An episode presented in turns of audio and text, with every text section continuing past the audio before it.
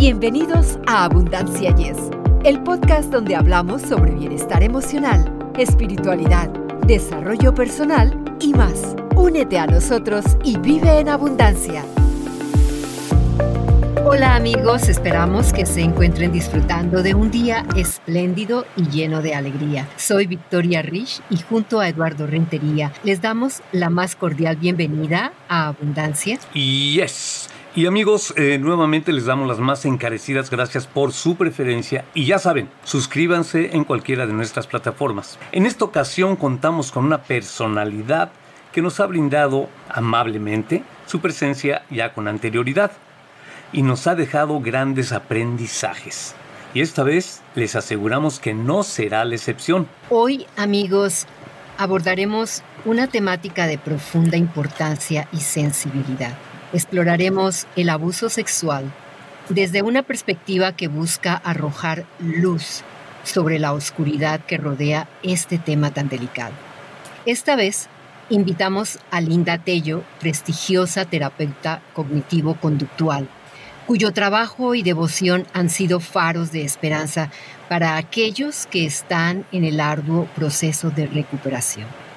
Con su conocimiento y sensibilidad, exploraremos este tópico, buscando no solo entender sus múltiples facetas, sino también las vías para recuperar el bienestar y reencaminar la vida hacia un mejor futuro.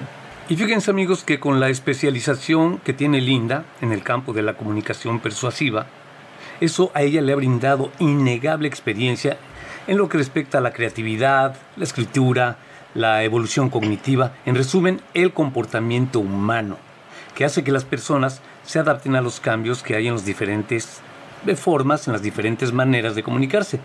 Así que bueno, Victoria, pues démosle una calurosa bienvenida a nuestra extraordinaria invitada. Linda, es un auténtico placer tenerte nuevamente en nuestro podcast. Tu presencia es un honor que valoramos profundamente. Te damos la más cordial bienvenida, Linda. Hola Victoria, hola Eduardo, muchas gracias por invitarme a tratar este tema tan interesante que lo tenemos de pronto muy cerca, pero no lo vemos, ¿no? Porque muchas veces se queda guardado y cuesta, aún siguen muchos tabús para poder de alguna manera abordar estos temas, ¿no? Gracias por, por abrir este espacio. Gracias a ti, Linda. En tu experiencia como terapeuta, ¿Cómo has visto que las personas encuentran la fortaleza para superar situaciones tan dolorosas como el abuso sexual? Mira, la mayoría de la gente que ha venido digamos, a, consulta, por lo regular llega por otras conductas. Cuando vamos indagando te das cuenta que en muchos casos hubo, abuso y entonces es cuando empiezas a ver qué tanto se ha trabajado o qué no. Y me gustaría empezar por esta definición de abuso sexual que es se refiere a cualquier actividad sexual no deseada o forzada hacia una persona sin su consentimiento y puede abarcar una amplia gama de comportamientos desde tocamientos inapropiados hasta la violación. Y este abuso no muchas veces este, empieza por la parte física, sino la parte emocional que afecta totalmente a la víctima. Gracias, Linda, por esa respuesta y esa aclaración. Ahora, Hablemos de la importancia de romper el silencio. ¿Cómo puedes ayudar a alguien a dar ese primer paso valiente hacia compartir su experiencia? Hablar con una persona que ha sido, y en este caso sí, aunque no seas terapeuta, tiene que ser con mucho cuidado. Pues mostrarle tu preocupación si tú estás viendo como algo raro en su comportamiento. Y lo primero que tienes que hacer es escuchar sin ningún juicio, sin interrumpir tienes que creer y validar. Es súper importante que lo que te estén contando o le estén contando muchas veces este, que comparten de su situación sea creíble, porque a veces pasa que en la misma familia si se platica le dicen, bueno, ya pasó o, este, o, no les creen y eso es doblemente pues doloroso para la víctima, ¿no? Otra cosa es decirle, ¿sabes qué? Este, podemos buscar apoyo pues de alguna manera este, para que tú puedas tratarte ya sea a través de una terapia, a través también de denuncias, siempre y cuando la víctima lo quiera. Hay que ayudarte de acuerdo a, cómo ella se quiera seguir ayudando y derivarle como diferentes recursos para que puedan hacerlo. Algo que no le debes de decir a, pues, a una gente abusada es evitar frases como supéralo, ya pasó, no comparar o juzgar con otra situación no culpabilizar a la víctima de es que podías haber hecho tal cosa para haber evitado, porque finalmente la revictimizas. No ofrecer soluciones simplistas, evitar ofrecer soluciones rápidas o consejos de hazlo así, ya cada quien sabe lo que está pasando. Y no prometer cosas como olvide el pasado o deberías dejarlo y seguir adelante. Estas cosas, más que ayudar, lastiman y hacen que la, que la víctima se cierre. A menudo las personas pueden enfrentar sentimientos de culpa y vergüenza después del abuso, Linda. ¿Cómo les ayudas a cambiar su perspectiva y liberarse de esas emociones paralizantes? Pues eh, primero vamos a identificar estos comportamientos que pueden ocasionarse después del abuso que es lo que vamos a ir notando. ¿Cuáles son estos? Pues primero son cambios de comportamiento como retraimiento social, aislamiento de, entre, de amigos y familiares, cambios de patrones del, sueño y su alimentación, evitan ir a lugares o actividades o situaciones relacionadas con el trauma. Hay cambios también emocionales o, o psicológicos como la ansiedad, miedo, depresión, cambios bruscos del estado de ánimo, pueden mostrarse irritables o enojados sin causa aparente tienen sentimientos de culpa o vergüenza pensando que ellos provocaron esta, esta situación. Hay cambios interpersonales como en sus relaciones como la dificultad para confiar en los demás, en las relaciones íntimas para relacionarse con sus parejas y tienden también a poner como esos límites demasiado excesivos para que no se les acerquen. Presentan baja autoestima, este, se desvalorizan, se autocritican también lo que es el, el, trauma postraumático, que es un trastorno donde les genera esta ansiedad u otros trastornos de salud mental. Y pueden también recurrir a sustancias para evitar el dolor, que puede ser drogas, alcohol, o hasta destructivos como empezarse a, a herirse, a, a cortarse, se hacen autolesiones. También tienen problemas sexuales, o sea, en esta cuestión como que evitan el contacto físico y bueno, una hipervigilancia de que algo malo les va a pasar, ¿no? Esta cuestión como de, paranoia, de que algo, algo les está amenazando constantemente. Entonces, es, es un proceso muy importante que se vaya siguiendo al ritmo de cada persona. No hay una solución mágica, todos tienen una manera de irlo este, tratando. Entonces hay que llevarlos a esta recuperación donde se les tiene que informar que pues que no son culpables de lo que sucedió, entender el trauma, empezarlos a incorporar a esta parte de sus vidas para empezar a recuperar y tienen que hacerse de una red tanto de, de, terapia como de familia, como de amigos, que realmente los ayuden a integrarse a la vida sin que se sientan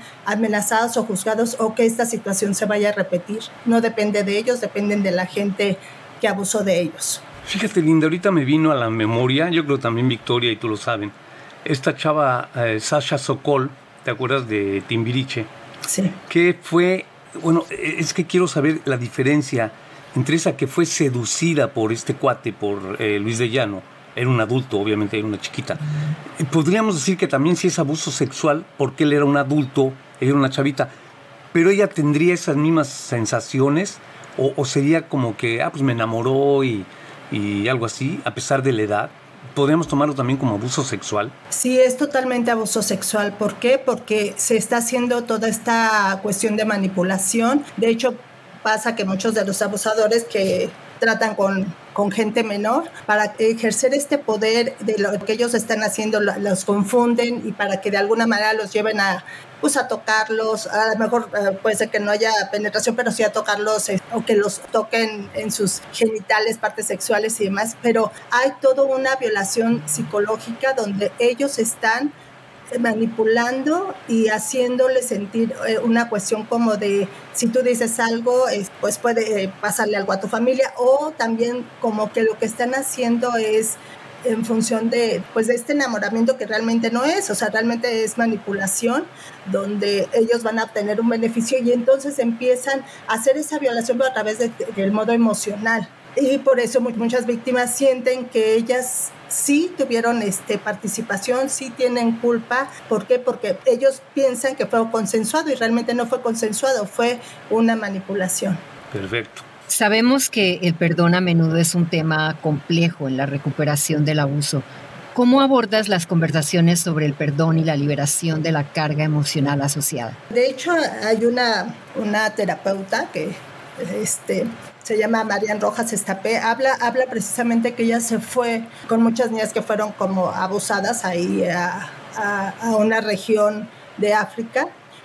Y una de, de, las chicas donde aprendió fue a través precisamente del perdón. El perdón no es una cuestión fácil si se entiende que es hacia la otra persona, pero sí es liberador si lo haces hacia ti mismo. ¿Por qué? Porque te tienes que quitar toda esta serie de, pues de culpa, de vergüenza, de, que tú no provocaste absolutamente nada para poderte liberar, porque al momento en que sigues sintiendo este resentimiento por la otra persona, que si bien no es una cuestión de, de que olvides, eh, sino más bien de autocuidado, donde entiendas que la otra persona, y no justificándola, tiene todos unos patrones de distorsión cognitiva, de personalidad, de conductas, de, este, pues ahora sí, trastornadas, que no tienen que ver contigo.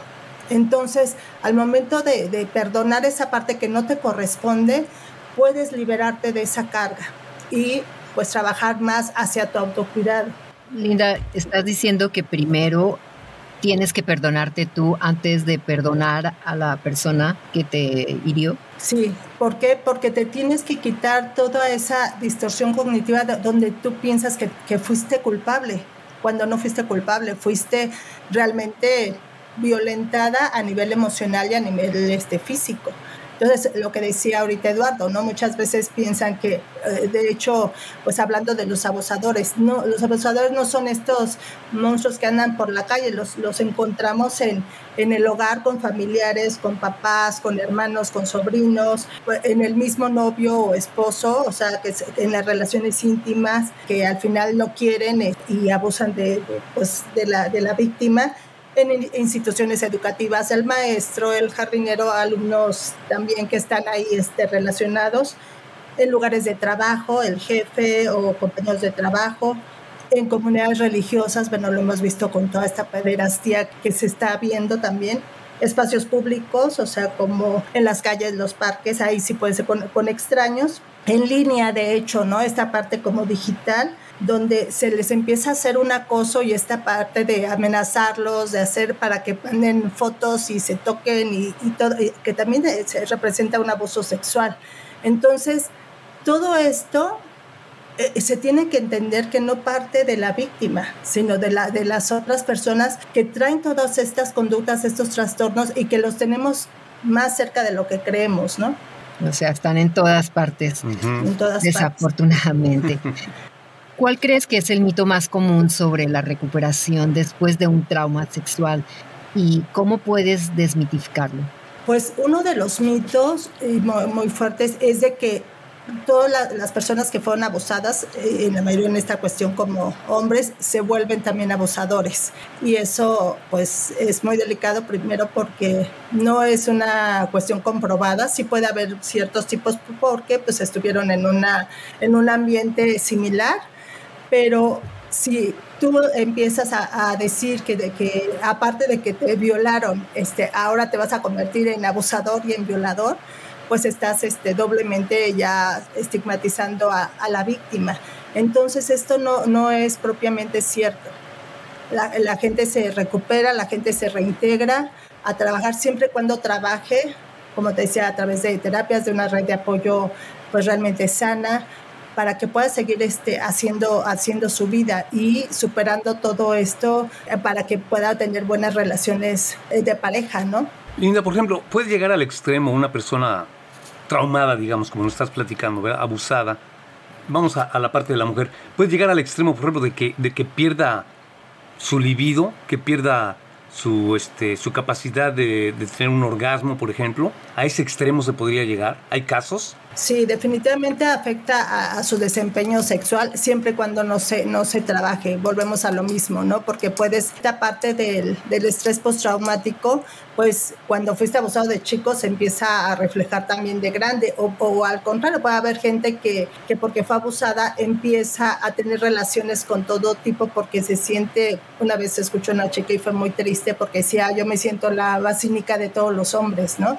Entonces se, ponía en esa situación porque al momento de afectar su autoestima, pues siente que es lo que se merece y merece ser usada. Y del otro lado es, se vuelven en la parte a la defensiva. Yo no tengo placer porque esa situación fue tan dolorosa que sería como en su cabeza esa distorsión cognitiva, ¿cómo voy a sentir placer?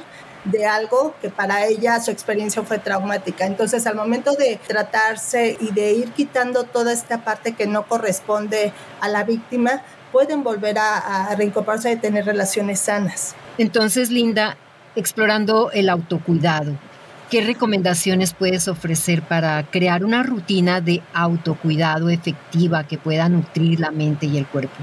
Pues primeramente sí este, empezar con pues esta cuestión de terapia. Hay unas terapias, la cognitivo o mindfulness, que es esta reducción del estrés, meditación, esta este, situación donde se empieza a desmenuzar el trauma para que se vaya quitando y quedándose con lo que te corresponde cuidarte en tus pensamientos, en la alimentación, en hacer ejercicio, en la gente con la que te relacionas, en, poder comunicarte. Hay muchas, cada persona lo toma diferente, pero son cosas para empezar a reintegrar a la persona, ¿no? Para fortalecerla. Hay gente que sale después, al momento de, de, estar trabajando en sí misma, sale más fortalecida. Hay gente que se puede quedar ahí porque no hay un trabajo de este post-trauma y sigue cargándolo hasta toda su vida, ¿no? Entonces, al momento de que tú trabajas en ti, te puedes fortalecer y te puedes cuidar, de las personas que tienes cerca, de poder hablar, de poder decir de qué límites poner y de saber exactamente cuando alguien llega y te quiere manipular, ¿no? Claro. Hoy en día también se habla mucho sobre la importancia de la resiliencia. ¿Cómo puedes ayudar a las personas a reconocer y cultivar esta cualidad en sí mismas? Pues eh, trabajando sobre todo en su amor propio, en su autoestima, en la parte del manejo de, emociones y en la parte de sus pensamientos, ¿no? Cuando vives ahora sí con, esta cuestión del, del, mindfulness, en el aquí y en el ahora, puedes entender las cosas como son y no sobredimensionarlas, para que a través de la crisis tú puedas navegar manejando este estrés de alguna forma de solucionar. No hay vida totalmente este, alegre ni triste, eso es parte de la vida, simplemente es cómo yo voy a, reaccionar frente a tal situación. Y al momento en que no dejas que tu mente te lleve a pensamientos catastróficos o que vivas en el pasado o que vivas en el futuro de la, de la amenaza, pues haces más este, resiliencia en el sentido de que estás fortaleciendo tu mente y la estás trayendo a lo que está pasando en este momento sin que gastes toda esta energía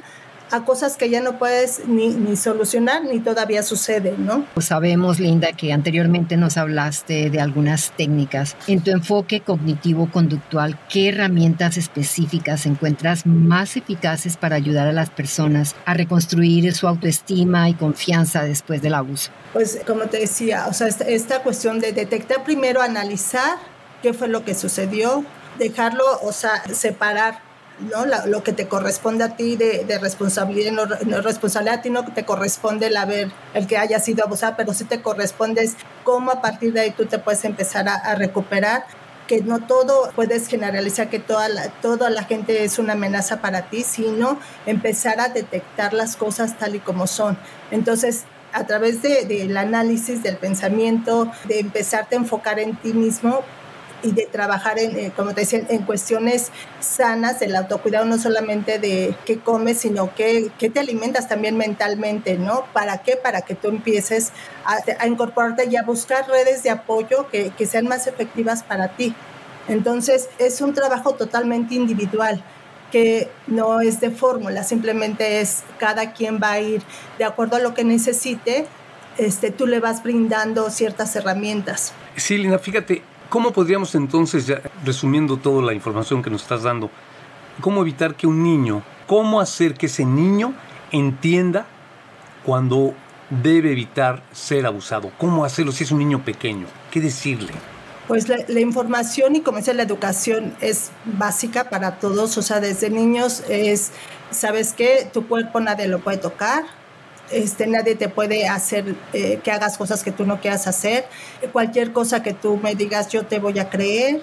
No forzar a los niños a ir no sé, cuando llega el tío que ellos no quieren saludar de beso o sentarlo en las piernas o, o sea, no dejar que, si ellos no lo quieren hacer y no dejarlos, o sea, estarlos protegiendo de, de no estar solos, porque como decíamos, muchas veces los abusadores tienen esta parte que, que se pueden mostrar como encantadores y como yo voy a, a, cuidarlos y, de hecho se quieren quedar con los niños, solo yo te lo cuido y entonces tú confías y entonces ahí es donde empieza este, tú también tener esta situación de, de, de protección hacia el menor, pero incluso hasta de grandes, ¿no? Tenemos que respetar mucho de los espacios de cada uno no sé, o sea, te quieres este, acercar a alguien y te dices, ay, la quieres abrazar y ven, vamos a tomarnos una foto vamos aquí. ¿Y qué tal si la gente no quiere que, que la toques? O sea, su abrazar, no sabes qué está pasando. Entonces, también como sociedad tenemos que ser muy respetuosos porque no sabemos qué pasó la persona.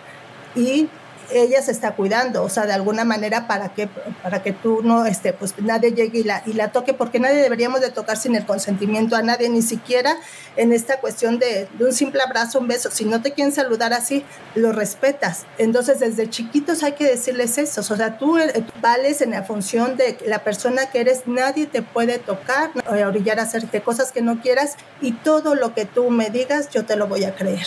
Muy buen consejo, Linda. Finalmente, para quienes están en medio de su camino de recuperación, ¿qué consejo valioso les darías para mantener la esperanza y la determinación? Pues primeramente que sepan que, que no son culpables, que hay gente a, su alrededor. De hecho, me gustaría decir pues algunas características de los abusadores que no hemos mencionado. Son personas que por lo regular tienen esta baja autoestima, lo que ellos quieren a veces más que la satisfacción sexual, quieren, tienen un problema de poder y quieren someter y quieren sentirse poderosos. Por su baja autoestima quieren validarse a través de eso, quieren tener el control. Tienen una distorsión cognitiva, de, a veces sufrieron daño, a veces ellos piensan que la, que la, de la niña o de quien sea o el niño son los que, los que lo provocaron tienen una dificultad para empatizar, no, no sienten esta parte que ellos están haciendo daño.